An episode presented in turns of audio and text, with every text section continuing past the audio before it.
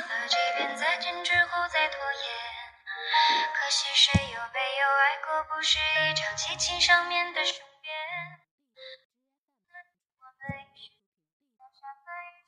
小 A 坐在我的斜前方，他其实比我高半头，但因为怕影响其他同学学习，班主任把我们几个不听话的男生调到最后一排。这里是班里的一块飞地，我们可以传纸条、看闲书，或者趴着睡觉。铃声响起的时候，我从课桌上爬起来，揉揉发麻的胳膊，漫不经心地瞟了小 A 一眼。他低头收拾好课桌上的书，然后直起身子，等待老师下课的指令。我注视他的背影，已经长达一年。我能捕捉到他肩膀的每一次轻微的晃动，这晃动产生的余波让我心生涟漪。我会随着他的视线望向窗外，阳光下寂静的校园，飞过的群鸟有幸进入他的眼帘，爱慕。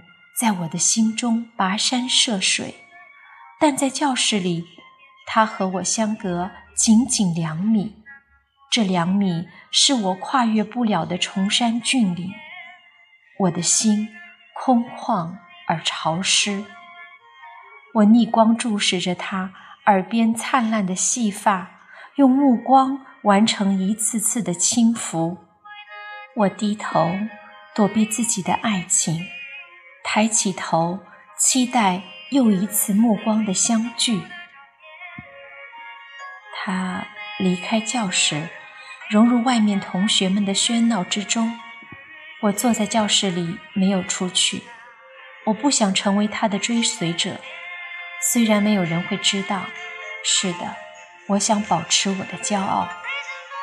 小 B，我的哥们儿，走过来，挤坐在我的凳子上。他拍了拍我的脸，你看你，脸上全是印子。我笑笑，揉揉自己的脸，想找一句脏话骂他多管闲事。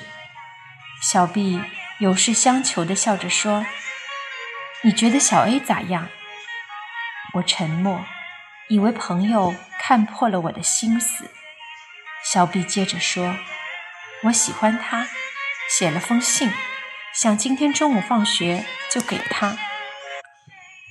多年之后，我才明白，这一刻，我经历了此生第一次心头重击。长久的沉溺于幻想，就会突然遭遇梦境破灭。即将表达爱意的小 B 想向我寻求些精神力量。那个年代中学里的爱情是。你想往前一步，就有可能满盘皆输，因而会犹豫，要试探。我应该是鼓励了小 B。中午放学，他抱着书包尾随小 A 走了。那时候中午放学是要回家吃午饭的。我裹在正午的人流中回家，白花花的阳光下，在我的眼里。满街都是没有爱情的人，否则，为什么骑摩托的人会猛按喇叭？为什么他们不洗干净自己的衬衫？为什么正午的广播里一直在讲勾心斗角的《三国演义》？我是这人群中的一员。爸爸妈妈在工厂里加班，我回到宿舍区的单元房，一个人在厨房里。煮方便面，我吃着饭，有一种直觉，觉得他会来。我的耳朵保持警觉，期待他的出现。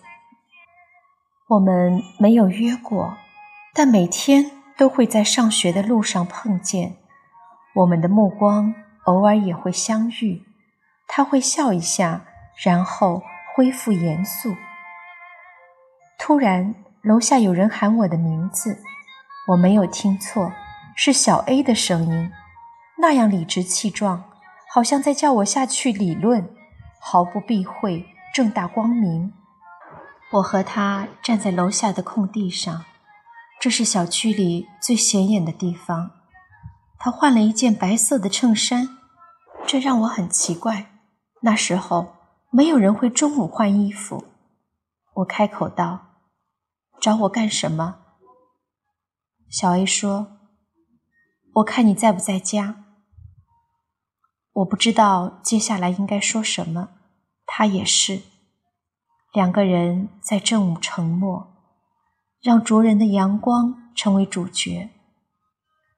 我叹了一口气，他笑了笑，理了一下被汗水浸湿的鬓角，转身走了。我不知道他为什么要来找我，我没有多说一句话，也没有去追他。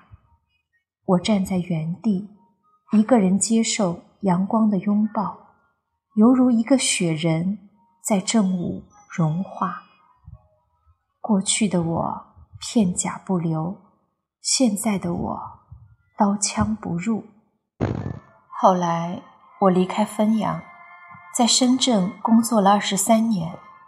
我很少回家，我不知道自己想忘记什么，我甚至也没有想到要忘记。有一页被翻过去了，那就让它过去吧。上次回汾阳是在我们中学校庆的时候。我们班大聚会，我去了。小毕现在在安徽工作，小 A 一直在县城生活，已经是一位母亲。多年不见，我的话反而多了。她一直笑着听我讲话，她的沉默还是那样丰富。那天不知道为什么，她后来一个人走到餐厅外面，也不知道为什么。我跟了出去。正午的阳光下，我望着她的背影，她鬓角的乱发被汗水打湿，如同少女时代。我问他：“高二的时候，有一天中午，你是不是来我家找过我？”他看着我，并不躲闪我的目光。没有。之后，他笑笑说。那天有人给了我一封信，我去你家，以为你也会有这样的信给我。我不知道该说什么。他转身回了餐厅。又到正午时分，刀枪不入的我，如雪人般融化，露出了十七岁的原形。我们究竟说了几遍再见之后再拖延？可惜谁又没有爱过？不是一张激情上面的雄辩。我们一时匆忙撂下那一句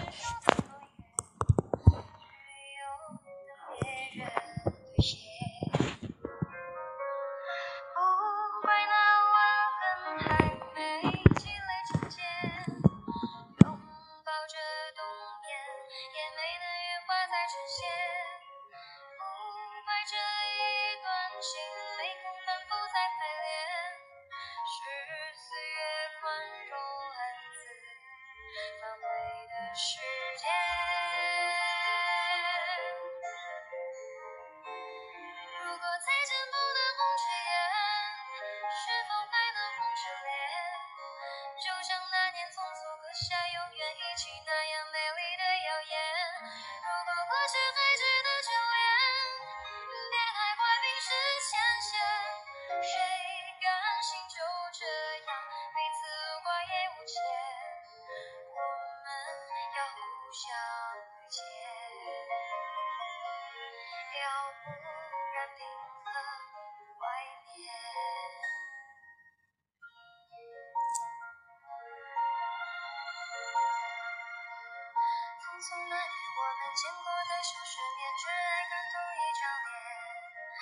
那么莫名其妙那么讨人欢喜闹起来又太讨厌相爱那年活该匆匆因为我们不懂顽固的诺言。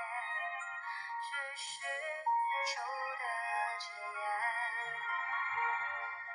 不